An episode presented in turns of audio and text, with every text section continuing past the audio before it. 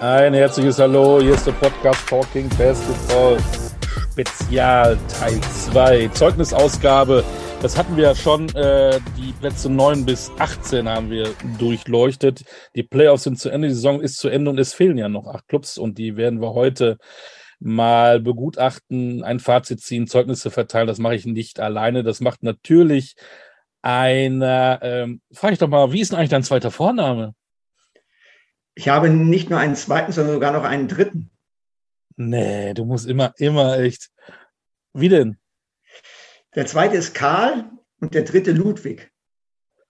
Dann begrüßen. Karl Ludwig, das klingt ja hier nach, nach hier Prinz Bayern, keine Ahnung was. Stefan Karl Ludwig Koch ist wieder da. Der Basketball-Oberlehrer der Nation verteilt heute Noten und Zeugnisse. Ich freue mich drauf. Ich freue mich auch, Olli, danke. Ich habe übrigens, ähm, brauchst mich dann nie wieder fragen, keinen zweiten Vornamen. Dafür hast du zwei, dann gleicht es ja wieder aus. Aber Karl Ludwig wahrscheinlich Opa, äh, oder wie? Opa mütterlicherseits, ja. Und der hieß Karl Ludwig? Ich glaube, ich, ich, vermute es. Also ich, ich, auf, auf, seinem Grabstein steht nur Karl, aber mal an, dass er wahrscheinlich auch Ludwig hieß. Wo kommt der Ludwig her? Oh, das müssen wir mal rauskriegen. So, ähm, Stefan, die Playoffs sind zu Ende, die, die Saison ist zu Ende. Wir müssen ja noch mal ähm, ein bisschen gucken, was wir denn mit diesen acht äh, Playoff-teilnehmenden Mannschaften machen, die wir ja ein bisschen ähm, kategorisieren wollen. Die anderen acht haben wir ja schon gemacht. Die sind ja schon alle, äh, die kommen ja schon alle wieder irgendwann in, in den Ferien. Es tut sich auch viel. Wir wollen ja gar nicht über. Darf ich, darf ich dich kurz unterbrechen? Ja. Ich, ich habe eigentlich immer gedacht, du warst in der Grundschule. Neun. du sagst, die anderen acht haben wir schon gemacht, es waren zehn. Stimmt. Ah ja, 9 bis 18. Danke. Du hast gut ja. aufgepasst, du hörst mir zu und das finde ich so sympathisch. Ich verteile auch an dich Noten und jetzt müssen wir leider sagen, im kleinen Einmal-Eins müssen wir hier zumindest mal auf den Mangelhaft gehen. Aber in Führung und Beteiligung bin ich ganz gut. Kopfnoten, wie es früher Sozialen hieß. Verhalten. Sozialen Verhalten. Ähm, über anstehende Transfers und so, es tut sich ja viel in der Liga, wollen wir mal nicht reden. Da weisen wir darauf hin, wieder auf äh, mögliche, möglichen Vorschau in, im September dann. Ähm, aber wir legen gleich mal los äh, mit Platz 8 ähm, im Prinzip oder äh, ein, die, die noch gerade am Ende in die Playoffs eingezogen sind im, im Fotofinish äh, mit Bamberg. Äh, da hatten wir vor der Saison drüber gesprochen, ähm, relativ schnell Saisonanfang, Champions League aus, ganz, ganz schlimm. Ähm, da gab es einen Trainerrauschmiss, Johann Royakas, das lief alles nicht so rund, aber hinten raus haben sie dann noch ein bisschen Gas gegeben und dann, wie gesagt, Fotofinish, Platz 8 und in die Playoffs. Was ist dein Fazit? Ein glückliches Finish für Bamberg. Also sie haben sich sicherlich zum Saisonende gesteigert, sie haben aber auch von äh, massiven Verletzungsproblemen der Konkurrenz profitiert. Ähm, da kann man einiges anführen. Ich sage einfach nur mal TJ, äh, Shorts Kreilsheim. Äh, das war für Kreilsheim, die ja ein direkter Konkurrent für Bamberg waren, ein ordentlicher Schlag ins Kontor. Sie hatten dieses ganz wichtige Spiel gegen Göttingen, was dieses kuriose Ende hatte, wo sie ähm, ja das Ding eigentlich schon gewonnen hatten, dann hatten sie es verloren und dann macht eben Jeremiah Martin äh, dieses Foul beim Dreier ähm, an Justin Robinson. Und wenn der dieses Foul nicht macht, geht Bamberg nicht in die Playoffs. Damit will ich überhaupt nichts wegnehmen.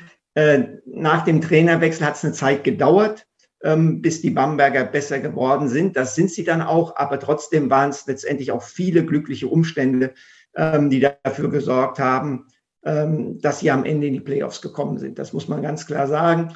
Ähm, soll ich einfach ein bisschen weiterreden oder willst du weitere Fragen stellen, Olli? Nee, du kannst einfach, ähm, bist doch schön, schön im Flow, wie man so schön sagt. Ähm, ich hätte noch, noch Christian Senkfelder würde ich noch reinwerfen, als einer, der dich auch vielleicht getragen hat.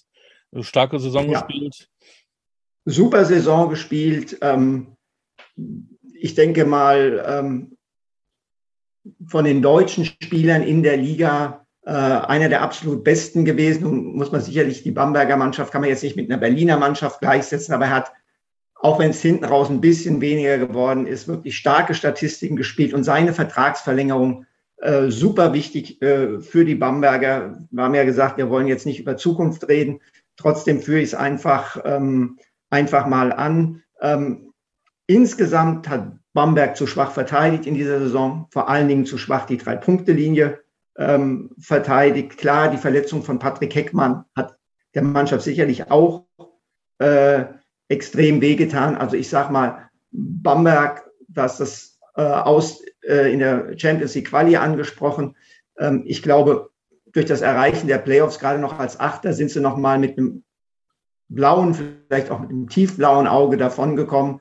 Ähm, aber das war äh, sicherlich nicht das, was man, was man sich vorgestellt hat äh, in Bamberg. Und tja, ich bin mal sehr, sehr gespannt, ähm, was, da, was, was da jetzt passieren wird. Also das war wirklich, ähm, ich muss es ganz ehrlich sagen, über weite Strecken, am Ende sind sie in die Playoffs gekommen, über weite Strecken war es keine Playoff-Qualität, die sie in der vergangenen Spielzeit gezeigt haben. Was hat denn dann der neue Coach äh, geändert, nachdem Roderkers weg war? Ich glaube, er hat vor allen Dingen atmosphärisch Dinge geändert. Ähm, Johann ist äh, ein Trainer, der, glaube ich, ähm, schon mit einem großen Maße an ähm, Entschiedenheit seinen Standpunkt vertritt und äh, seinen Weg geht. Und ich glaube, Oren Amiel war einfach ein Stück weit integrativer, hat äh, das alles in einem bisschen eine, ähm, glaube ich, entspanntere Atmosphäre überführt. Ähm, das, das, das würde ich sagen, das war das, das, das Wichtigste, ähm, was, was, was er da, glaube ich, geschafft hat, dass er einfach es hinbekommen hat, dass, dass, dass die Stimmung äh, sich ein bisschen gewandelt hat. Äh, Amiel hat ja auch verlängert, Senkfelder verlängert. Das sind vielleicht die wichtigsten Figuren auch für die nächste Saison.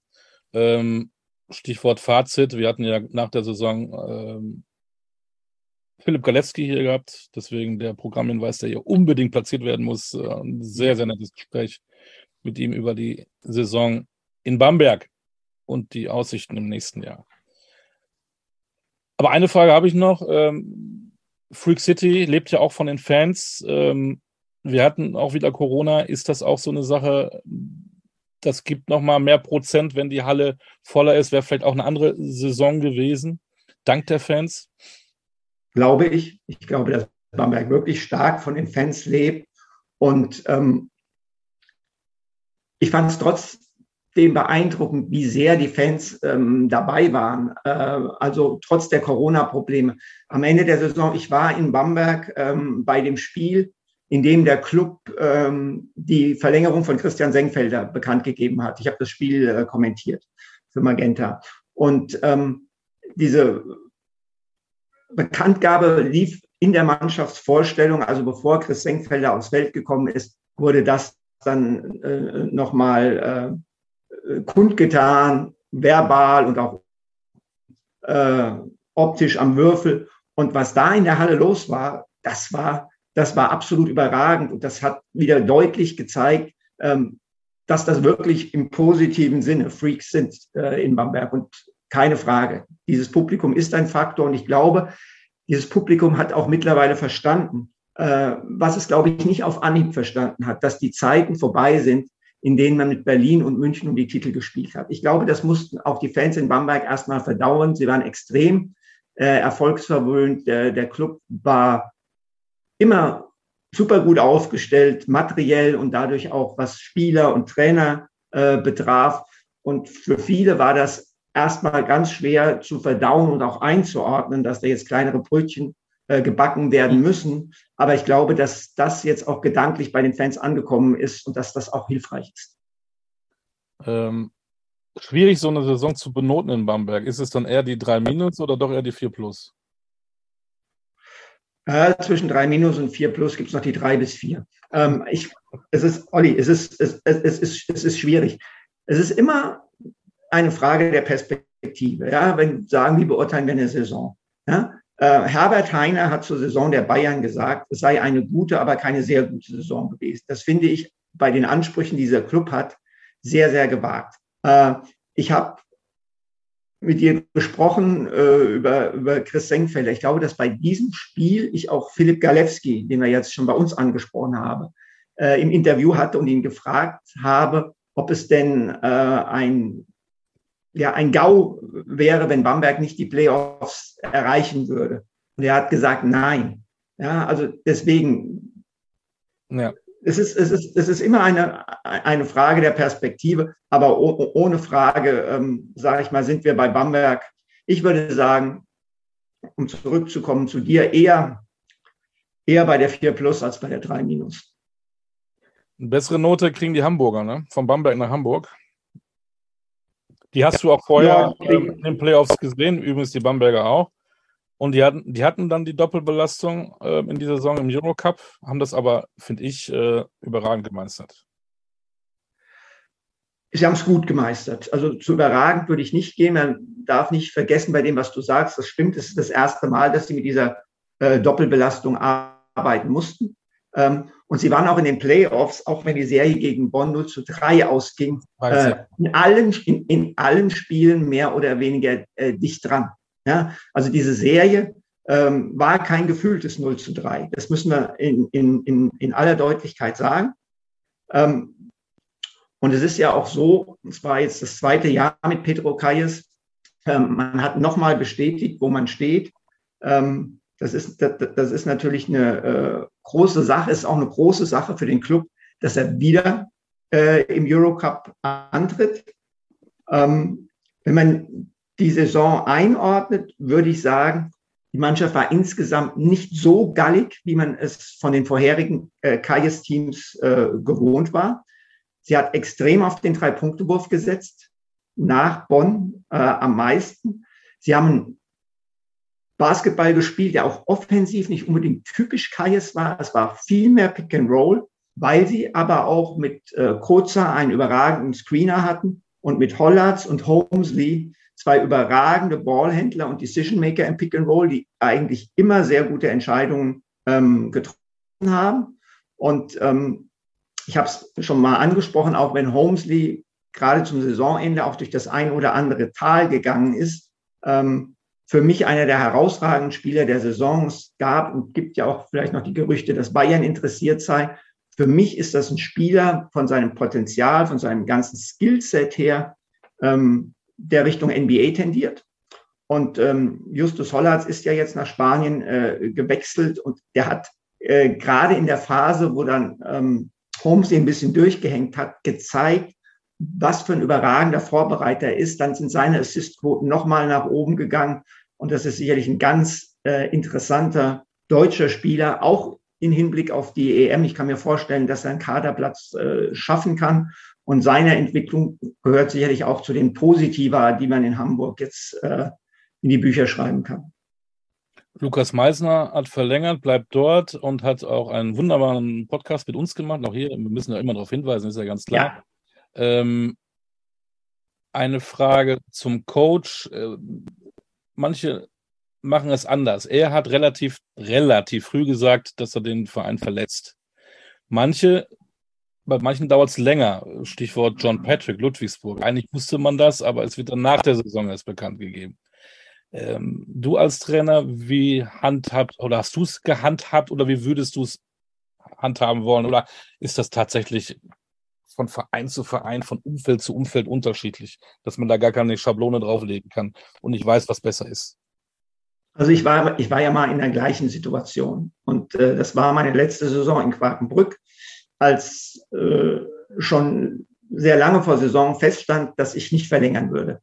Äh, und der Club wollte es nicht bekannt geben. Und ich habe den Club so lange gedrängt, weil ich, weil ich, weil ich einfach müde war, dass die Presse mich immer bleibst du, machst du weiter und so fort.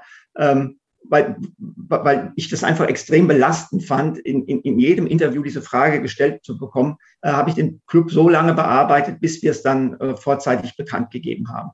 Ich glaube nicht, dass es hilfreich war, auch wenn es mich äh, äh, entlastet hat. Ähm, ich weiß aber auch nicht, ob's, ob es ob's, ob's, äh, negativ war. Ja, aber Pe Pedro wollte es offensichtlich auch so. Auch er wollte wahrscheinlich, dass, dass dieses Thema mal, äh, mal vom Tisch kommt. Ähm, es gibt ja im Amerikanischen diesen Begriff äh, äh, lame duck ne, für, für Präsidenten,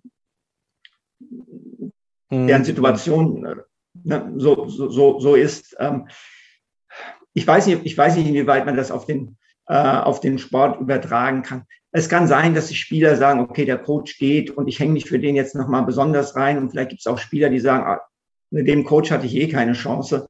Äh, was soll's jetzt? Äh, mhm. Der braucht von mir aus keinen guten Abschied, was aber aus Spielersicht dumm wäre, denn letztendlich müssen sie sich ja selbst über Leistung empfehlen. Also mir fällt es schwer, hier ähm, einfach ein, eine Richtschnur auszugeben. Deswegen habe ich das Beispiel von mir gegeben. Ich weiß nicht, ob ich es ob ich es nochmal so machen würde, weil wir dann halt intern ständig Diskussionen hatten. Der Verein hat gesagt, nee, warte bitte, warte bitte bis nach Saisonende.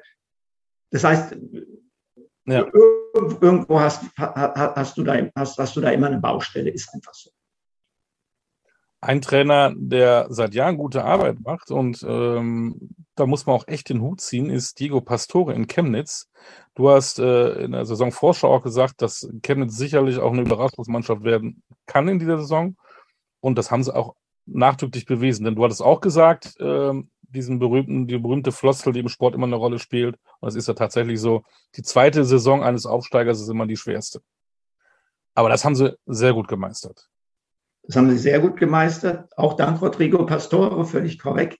Ähm, ich habe aber nicht gesagt, dass Chemnitz eine Überraschungsmannschaft wird. Also für mich kam es nicht wirklich überraschend, wie gut Chemnitz gespielt ja. hat. Diese Mannschaft ist einfach sehr, sehr gut aufgestellt. Die hat eine extrem gute deutsche Basis gehabt mit äh, Nelson Weidemann, auch ein Podcast-Gast von uns, übrigens eine der, äh, finde ich, unterhaltsamsten Folgen, die wir haben. Kann ich, kann, kann, kann, kann ich nur empfehlen. Ja. Ja. Ähm, Nelson hat, finde ich, eine super Entwicklung gemacht als junger Guard. Ähm, du hast äh, Jonas Richter, der für mich einer der besten Defensivspieler der Liga ist. Du hast Niklas Wimberg, der Olympiateilnehmer war. Äh, und dann äh, war im Prinzip noch der Joker da, Malte Ziegenhagen. Dazu hattest du wirklich gute Ausländer und diese Mannschaft war ausgeglichen. Wenn du es statistisch anschaust, neun Spieler haben zwischen 6,4 und 11,8 Punkten gemacht. Das heißt, der Topscorer lag bei 11,8. Ja, das heißt, es war wirklich ausgeglichen. Äh, diese Spieler waren individuell gut. Sie haben als Mannschaft zusammengepasst. Sie haben sehr gut verteidigt.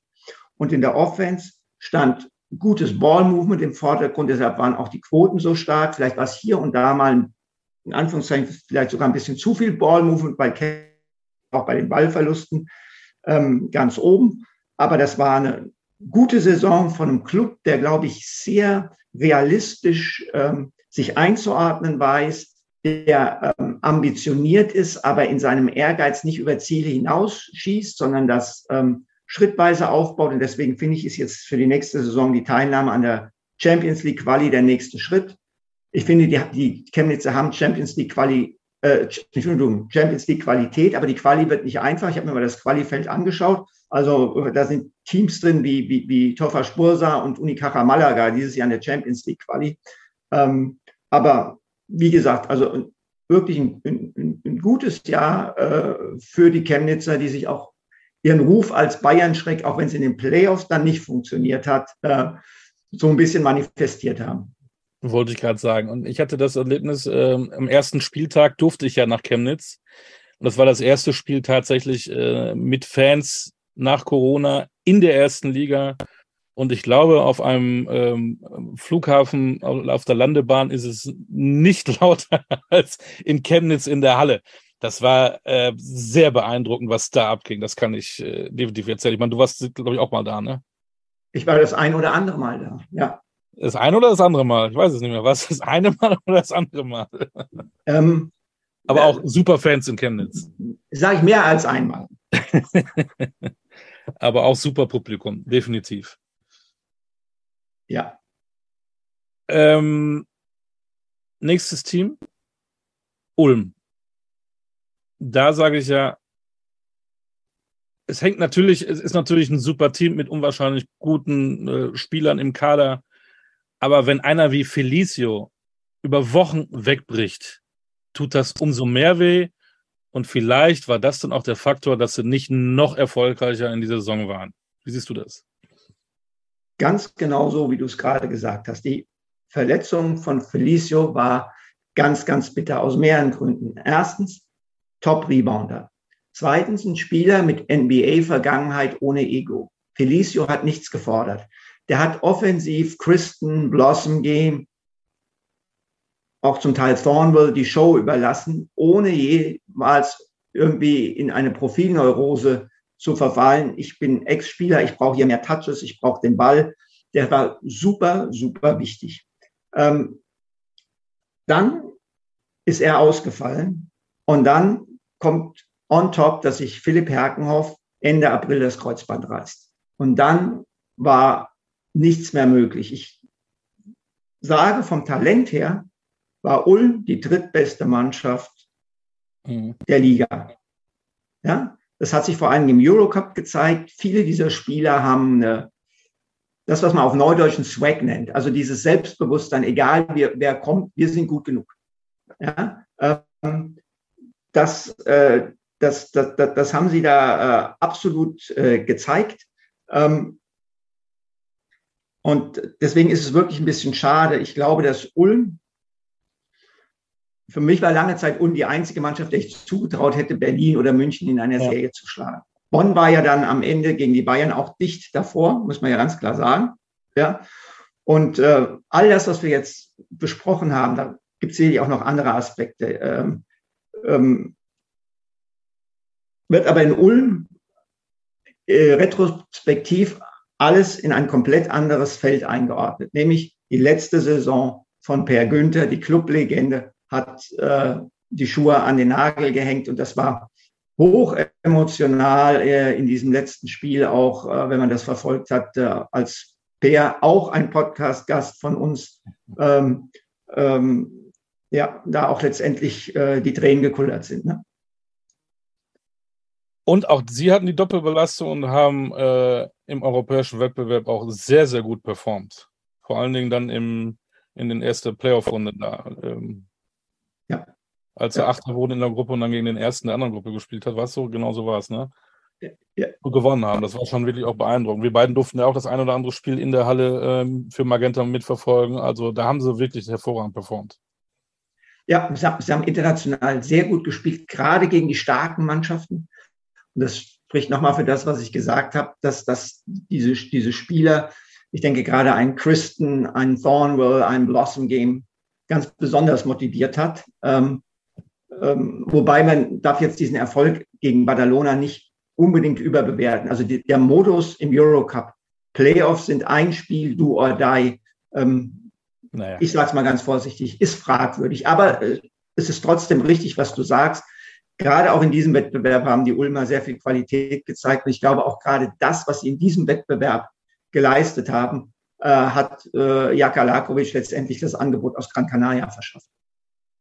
Und da ist auch schöneres Wetter als in Ulm meistens. Ja. Aber das wird nicht der Grund gewesen sein. Ähm, und äh, noch ein Hinweis: ähm, Du hast es natürlich wieder im Kopf, ich habe es wieder vergessen. Wir hatten ja auch noch einen Ulmer äh, Podcast-Gast mit Thomas Kleppeis. Tommy Kleppeis, ja. Tommy Kleppeis und ähm, der hat uns erzählt von einem netten Getränk aus seiner österreichischen Heimat. Ja. Kräuterschnaps. Wie ist der noch? Oh, jetzt ist es zu lange her. Uhu, uhu. Uhudler. Uhudler, ne? Uhudler. Uhudler. Auch das ist ein, äh, gehört zum Saisonfazit dazu. Äh, nicht nur auf dem Court, sondern auch nebenbei. Der Uhudler, ähm, das hat für uns beide eine Rolle gespielt und irgendwann müssen wir den auch mal trinken. Genau. Aber weil du gerade Tommy Klepeis gesagt hast, ich glaube, das war so vielleicht auch neben der Felicio-Verletzung so ein bisschen ein Problem. Tommy hat ein bisschen seinen Touch verloren. Äh, Karim Jano hat über Strecken der Saison in dem neuen System gefremdet. Und, und ich glaube, dass das gehabt, der Jalo, das du auch nicht vergessen, ne? Ja, ja, sicher. Genau. Also das, das kommt bei, bei Karim noch dazu. Aber ich glaube, das hat auch alles ein bisschen, sage ich ganz ehrlich, mit Sema J. Christen zu tun gehabt. Ich fand ihn, oder ich finde, er ist ein hochtalentierter Spieler, aber ich finde, ähm, wie er zum Teil seine Mitspieler auf dem Feld zurechtgestutzt hat, ähm, Ui, also das war schon, weiß ich nicht. Also da, da, da musst du schon ähm, eine starke Persönlichkeit haben, um, um, um, um damit klarzukommen, ohne dass du dich irgendwie persönlich angegriffen fühlst. Oder trinkst du zur Beruhigung ein paar Uhuler, dann geht es vielleicht. Oder so. Oder so. Lakovic geht weg. Beim nächsten Club äh, verlässt auch eine Legende die Trainerbank. John Patrick verlässt äh, Ludwigsburg. Und es ist ja nicht langweilig, nein, aber äh, auch da ein Programm, weißt du, das war ja äh, vor kurzem sogar noch ein, eine wunderbare Folge mit John Patrick, JP, äh, Ludwigsburg, wieder eine super Saison. Und man hat sie komischerweise, man spricht immer über Berlin und Ulm und auch Oldenburg und, und München sowieso. Irgendwie hat man Ludwigsburg immer so nebenbei, aber die spielen immer, immer, immer eine fette Rolle. Ne? Ja, also, bevor ich dazu komme, weil du es ja jetzt hier auch gemacht hast mit Tommy Klebheiß, wir hatten auch äh, einen direkten Nachfahren des letzten in Deutschland verbrannten Hexers im Podcast. Wo, wo? Mittlerweile Ex-Ludwigsburger. Deine Lieblingsgeschichte, ne? Oh, absolute Lieblingsgeschichte, absolute Lieblingsgeschichte. Arndt, Arndt Bottermann hieß der ja. Mann, der irgendwann, ich glaube, ich weiß gar nicht, 1600 Eppes verbrannt wurde. Ich, ja, ja. ja, also auf jeden Fall Bobo, Jonas Wohlfahrt Bottermann, war auch bei uns im Podcast. Äh, aber jetzt zurück zu dir. Also höchsten Respekt vor dem, was John Patrick jedes Jahr und auch diesmal wieder herausgeholt hat. Also überhaupt keine Frage. Champions League Final Four, BBL Halbfinale mit einem Etat und einem Kader, ähm, der erstmal auf dem Papier das nicht hergibt. Und ähm, deswegen. Und ohne Jalen Smith, den MVP der letzten Saison, der dann noch gegangen ist. Also scheinbar ja. eine, eine äh, qualitätsschwächere Mannschaft als im Vorjahr. Ja, und dann spielt ein John Redebo ein sehr, sehr gutes Jahr. Ein Justin Simon wird Defensivspieler des Jahres und legt dabei auch noch knapp über 13 Punkte pro Spiel auf. Dann hast du dieses biologische Wunder, Tremel Darden, ja. der dann auch nochmal in den Playoffs nochmal einen draufpackt. Ähm, und es war eigentlich 40 ist der 40, ne? Ja. Also, er ist 40, nicht 41. Er ist 40. Er ist 40. Er ist, 40. Er ist irgendwie, ich glaube, äh, Dezember 81 oder sowas, glaube ich. Ja, also er ist 40. So. Und es war aber typischer Ludwigsburg-Spiel. Ne? 17. Vorletzter bei den Assists. Also wenig Ballbewegung. Was hast du dadurch? Wenig Ballverluste. Die wenigsten Ballverluste der Liga, die meisten Ballgewinne. Das heißt, Du wirfst 43,9 Prozent nur, schwächster Wert der Liga nach Frankfurt und die steigen sportlich ab. Aber weil du so gut auf den Ball aufpasst, hast du über acht Würfe mehr als der Kontrahent. BBL Bestwert. Das heißt, es war eigentlich wie immer ähm, bei Ludwigsburg. Ja? Es ging über Defense und es ging über ein Mehr an Würfen. Und äh, John Patrick hat das, man kann es nicht anders sagen, perfektioniert. Und er wird uns fehlen, das ist überhaupt keine Frage. Also auch, auch in dem Podcast mit uns ein so ähm, reflektierter, ähm, vielschichtiger Mensch äh, und so angenehm auch, äh, wie er das alles transportiert hat. Und aber wir haben ja beide das Gefühl, es wird äh, wahrscheinlich nur ein Abschied auf Zeit ja. aus der BWL. Und wir wissen auch, dass äh, der Name des Hundes nicht mit Anfangsbuchstaben J anfängt. Das haben wir auch rausgekriegt. Das ja. haben wir rausgekriegt. Investigativ ohne Ende, was wieder, das war eine harte Arbeit.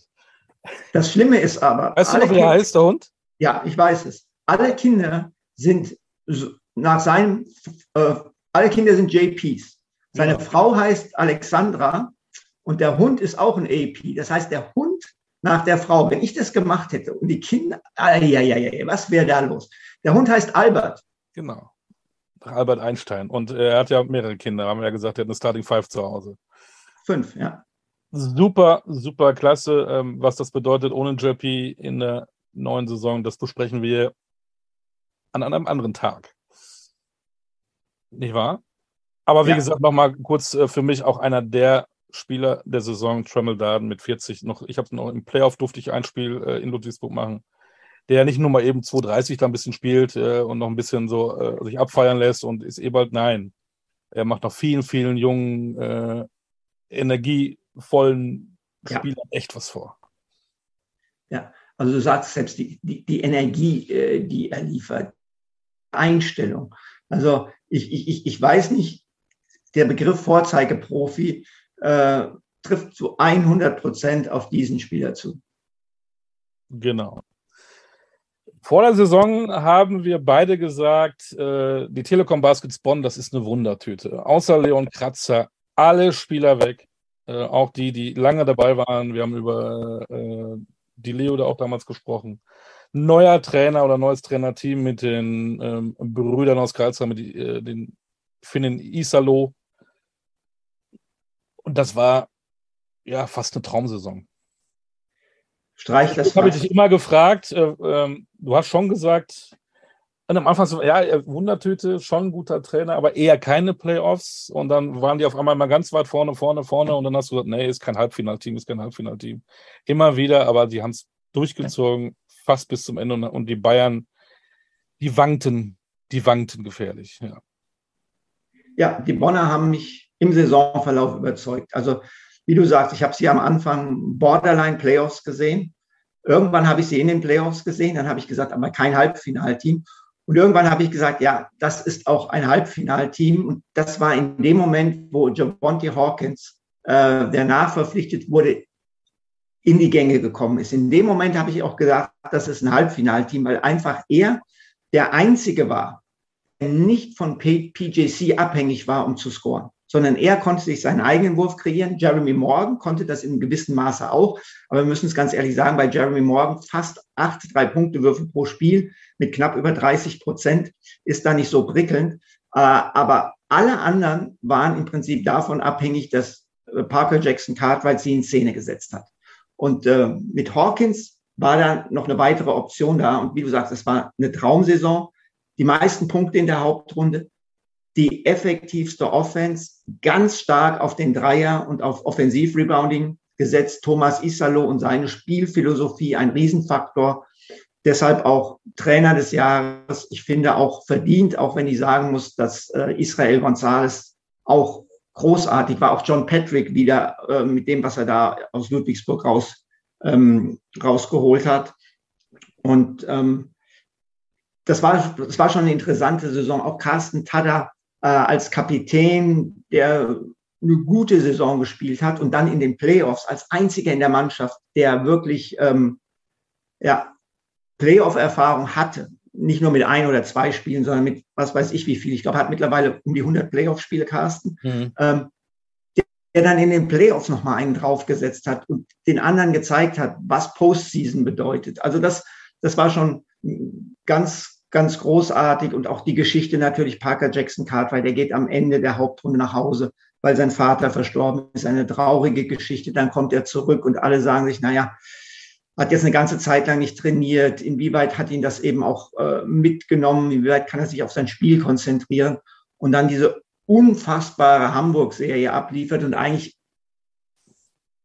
will ich es nicht auf die Hamburg-Serie reduzieren, wirklich genial gute Playoffs spielt äh, und ein auch als Typ mhm. extrem angenehmer Mensch und mit einem echten Unterhaltungswert, wo es einfach Spaß gemacht hat, ihm und auch dieser Mannschaft zuzuschauen.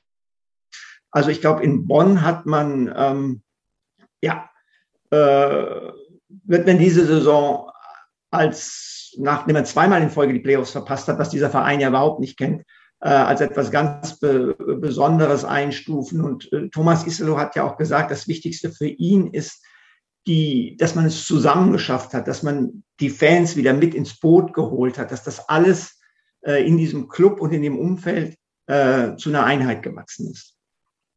PJC müsste man ein Denkmal bauen in, in Bonn. Wenn es lebensgroß ist, dann ist es nicht so groß, weil er schon ein kleiner Spieler ist, aber ähm, unfassbar, was er geleistet hat. Hamburg, äh, ich glaube im Schnitt 36, ne? 41, 36, ja. äh, 31, ja. glaube ich. Ja. Äh, ja. ja. Und ähm, ja, ist langweilt. Auch Isalo hatten wir ja schon im Podcast hier gehabt. Auch sehr, sehr spannende äh, ja. Stunde, die wir mit ihm verbracht haben. Aber er hat auch bewiesen, dass er ein guter Trainer ist, denn als der äh, ähm, PJC nicht in Bonn war, war auch Hawkins nicht im Einsatz und die haben auch. Oha! Das ist der Hund. Also, ähm, PJC war nicht da einige Wochen. Hawkins war da auch verletzt. Trotzdem äh, beweist das, dass das ein guter Trainer ist, der dann seine Mannschaft so aufgestellt hat, dass sie dann auch in der Zeit kein einziges Spiel verloren haben. Also sie, sie, ich, ich glaube, sie waren, haben sie gar keins verloren ohne PJC oder nur eins? Ich weiß es nicht. Maximal nur eins, auf jeden Fall. Ähm, ja. Auf, auf, auf jeden Fall hat er verstanden, die Zeit, in der PJC nicht da war, äh, spielerisch anders zu gestalten. Das ist ja auch was. Ne? Und genau. als PGC zurückkam, äh, das ist, das ist nicht ohne Risiko. Äh, aber wie hat Pep Guardiola mal gesagt, nichts ist riskanter als nichts zu riskieren. Und ähm, das ist, es, äh, es, es, es hat sich ausgezahlt und es zeigt eben auch, äh, wie du sagst, äh, wie sehr Thomas Isalo Dinge durchdenkt, äh, wie sehr äh, er sich Gedanken macht und das hat alles Hand und Fuß und äh, ein wirklich sehr, sehr guter Trainer, äh, der, glaube ich, die Perspektive hat, in die absolute europäische Spitze zu kommen. Und ohne äh, eine Stunde über Bonn zu reden, aber er schafft es ja auch, Spieler besser zu machen. Also ich fand auch, äh, Michael Kessens hat eine sehr, sehr gute Saison gespielt. Gerade hinten raus wurde er irgendwie immer, immer besser und zum Leistungsträger.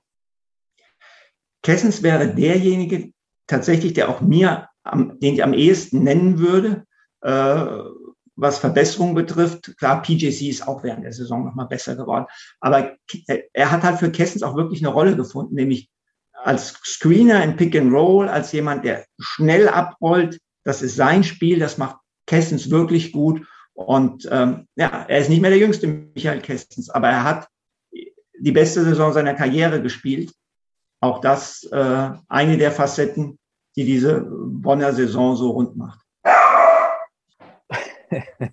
Viel los bei, bei den Kotz zu Hause.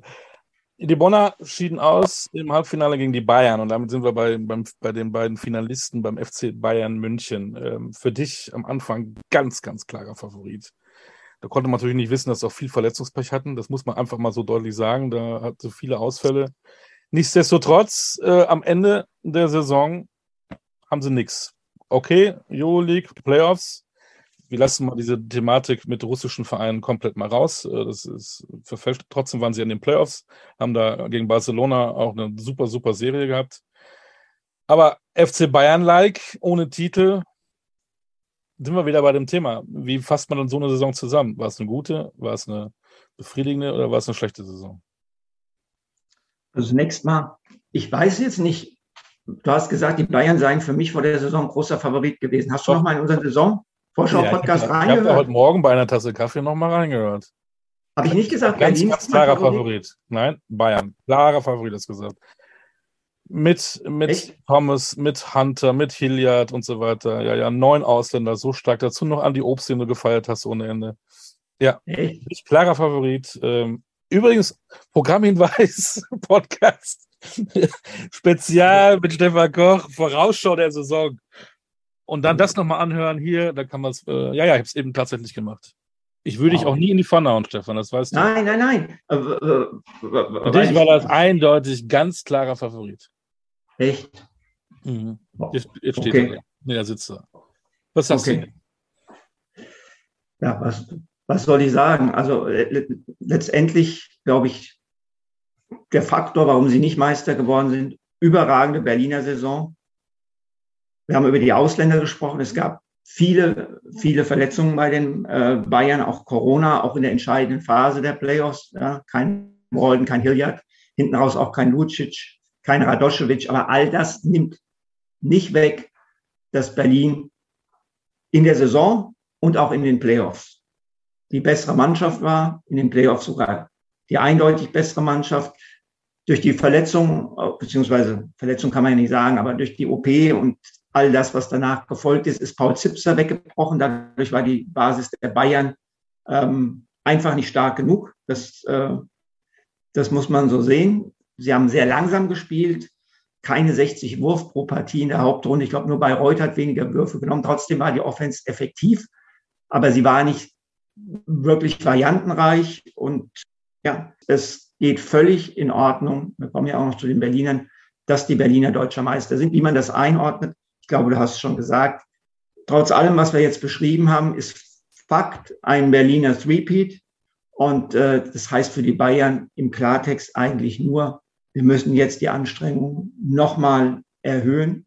Und deswegen denke ich mal, werden wir sehr gespannt schauen, äh, wie die Bayern auf dem Spielermarkt agieren werden. Ist ja nicht alles schlecht, was bei Bayern lief. Einer, der mich beeindruckt hat, auch vor allen Dingen auch äh, hinten raus, Nick Waller-Bepp, ein überragende Saison. Ich fand das sehr beeindruckend, was er, was er geleistet hat.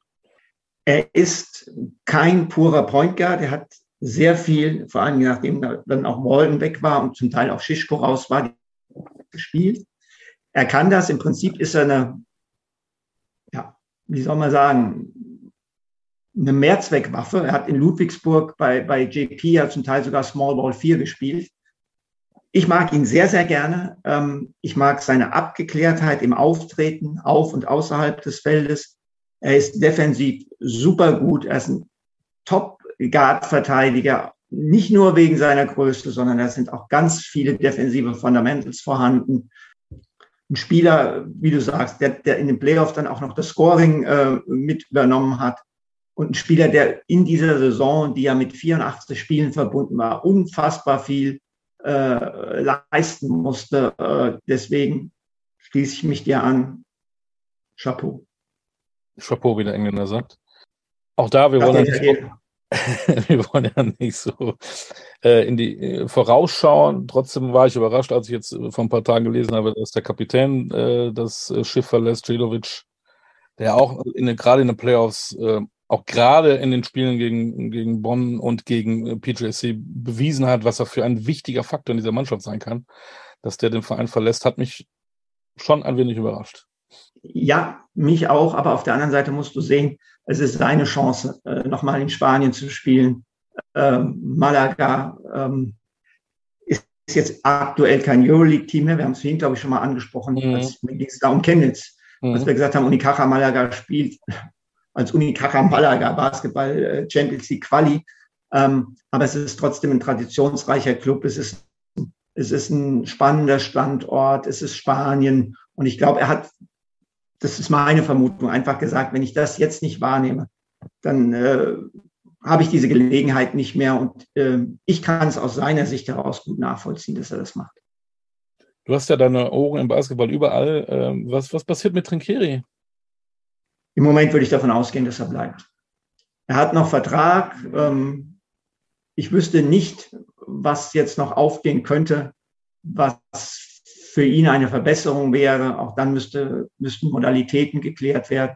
Äh, ich kann es nicht mit Sicherheit sagen, aber im Moment ist die größte Wahrscheinlichkeit die, dass er in München bleibt. Einer, der in Berlin bleibt, ist sicherlich Israel González. Erstes Jahr, auch da haben wir vor der Saison gesagt, hm, Aito weg, Israel González äh, als Nachfolger. Möglicherweise, das waren deine Worte, äh, ist Alba schwächer als in der Vorsaison. Äh, es wäre eine Chance für Luis Olindi, in eine, eine Position rein, reinzugehen und sich zu beweisen. Im Endeffekt hast du gesagt, ähm, weil Bayern klarer Favorit für dich war, Platz zwei. Ja, jetzt sind sie zum dritten Mal miteinander Meister geworden. Den Pokal haben sie übrigens auch geholt. Israel González hat äh, performt, als wenn Aito nie weg gewesen wäre. Auch da alle Hüte. Alle Hüte. Ähm, fangen wir mal, du hast jetzt ja schon ein paar, paar Sachen äh, auf Tablett gebracht. Fangen wir damit an Israel González. Herausragende Saison. Als Trainer im ersten Jahr, nachdem du viele Jahre unter einem in Anführungszeichen Mentor gearbeitet hast, steckst du häufig in einem Dilemma, nämlich führst du das fort, was er gemacht hat, oder versuchst du, um ein eigenes Profil zu entwickeln, sich abzugrenzen und Dinge anders zu machen. Israel González hat genau das Richtige gemacht. Er hat die Dinge, die unter Aito funktioniert haben, weitergeführt und er hat sie durch aus seiner Sicht heraus und nicht nur aus seiner Sicht heraus, sondern durch sinnvolle Anpassungen ergänzt und verfeinert. Das ist ein absolut herausragende Mannschaft, hat eine Spielfreude, die vielleicht noch ein bisschen höher ist als unter Aito. Er hat ihr vielleicht trotzdem ein klitzekleines bisschen mehr äh, an Struktur mit reingegeben. Und das Entscheidende ist eigentlich, dass er das alles gemacht hat, ohne der Versuchung zu unterliegen, die er auch im ersten Jahr ja hat. Ähm, ich muss jetzt als Israel González einen Fußabdruck hinterlassen. Er war extrem unaufgeregt, wie Aito auch zurückgenommen äh, und ich bin nach einer Saison großer Israel González-Fan. Das kann ich so deutlich sagen. Das andere, was du gesagt hast, Alba auf dem Papier her schwächer. Ja, das waren sie auch. Wenn du überlegst, du hast einen Peyton Sieber verloren, du hast einen Jason Granger verloren. Dafür kommt dann ein Tamir Blatt. Du verlierst einen Simone von Tecchio, dafür kommt ein Jobel Sussmann. Viele haben gesagt, ey, die zwei Israelis, ist das jetzt Sparprogramm bei Alba oder was? Aber man muss sagen, Alba hat viele, viele Stärken. Und eine dieser Stärken heißt sicherlich auch Imao Ojeda. Der findet als Sportdirektor immer wieder Spieler mit Potenzial und er hat Trainer, die dieses Potenzial fördern, mit Aito, jetzt mit Israel González äh, und den Leuten, die mit ihm arbeiten, seine Assistant Coaches oder auch Carlos Frade als, äh, als äh, Individu Individualtrainer. Und ähm, da kommen wir jetzt zum Entscheiden. Alle diese Spieler bekommen Vertrauen. Für Platt lief es am Anfang nicht so gut. In den Playoffs war ein überragender Faktor.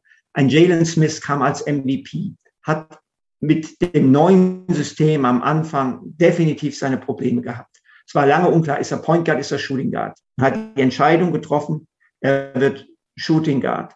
Und als Shooting Guard trifft er im entscheidenden Spiel in München, was sechs von sieben Dreiern oder wie viel waren es? Hm. Irgendwie so sechs von acht, sechs von sieben, ja.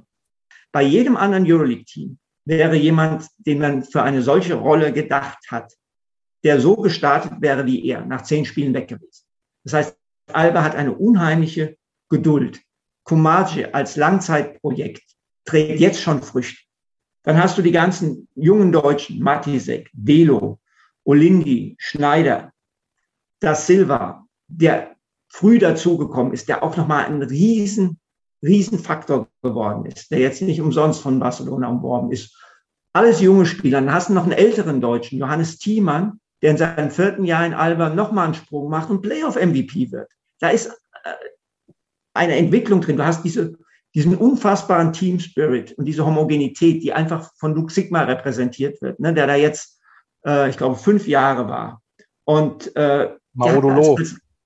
Maodolo. Ein bisschen Freigeist, der der, der, der, der, eine Euroleague-Saison gespielt hat, wo man ganz klar sagen muss, das ist einer der kreativsten und besten äh, offensiven Guards in Europa. Ja, und dann hast du Sigma, der ähm, sich komplett zurücknehmen kann und auch mal nur den Ball verteilen kann, äh, äh, damit, äh, damit die anderen gut aussehen. Also das ist alles schon super und jetzt haben wir nur über Offense geredet. Ja, aber Alba hat auch die beste Verteidigung in der Liga gespielt. Sie waren das Rebound-stärkste Team. Alles das, was wir an Schönheit sehen, wird durch Zahlen äh, untermauert. Und deswegen eine völlig verdiente Meisterschaft. Glückwunsch in die Hauptstadt, Glückwunsch an Alba Berlin. Und was äh, zum Trainer passt, dieses Unaufgeregte passt eigentlich zu diesem ganzen Club sie sind unauf. Wenn ein Spieler mal nicht funktioniert, springen die andere in, in, in die Bresche. Das ist beeindruckend. Ja, andere sind auch vielleicht abhängig äh, in den anderen Clubs von ein oder zwei Spielern. Wenn die nicht funktionieren, dann sagt alles zusammen. Bei Alba ist das nicht der Fall. Dann, dann kommen halt die anderen zum Zuge. Oder sie kriegen eine Klatsche mit 30 im dritten Finale, mit 30 zu Hause.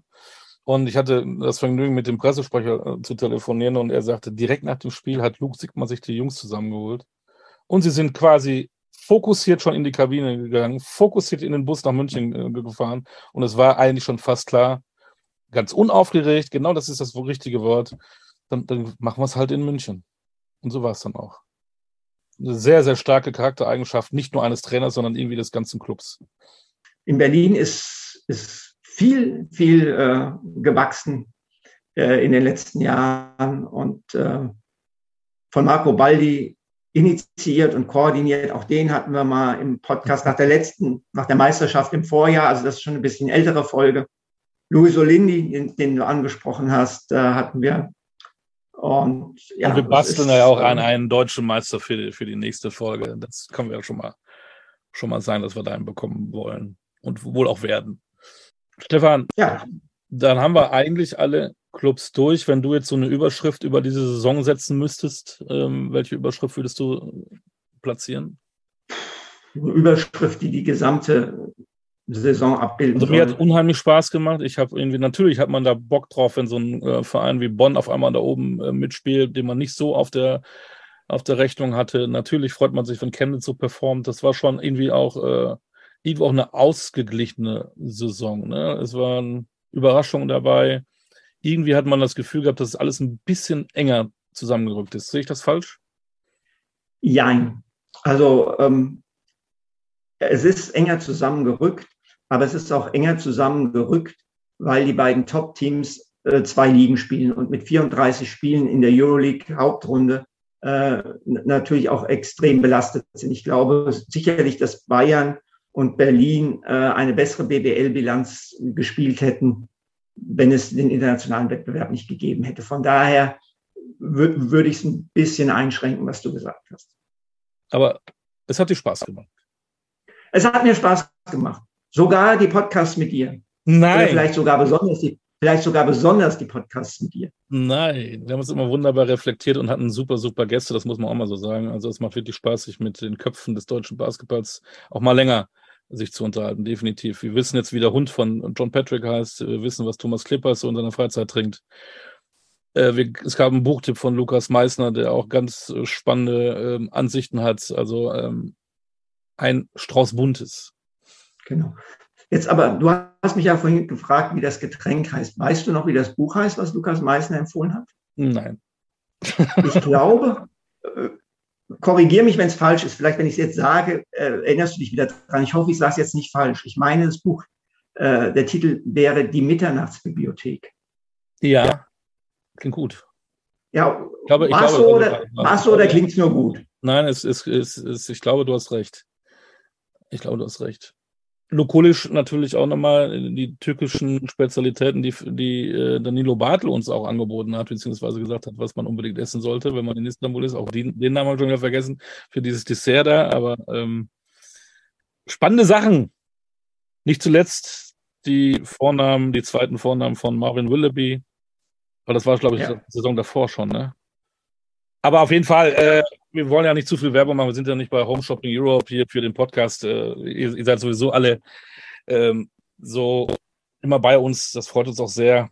Empfehlt uns weiter, liebe Hörerinnen und Hörer. Und so muss es sein. Und wir arbeiten dran, dass es äh, viele, viele Köpfe, die wir noch nicht gehört haben, die, die bald hier sind. Definitiv. Hast du eigentlich noch so einen so Wunschgast? Ein Wunschgast?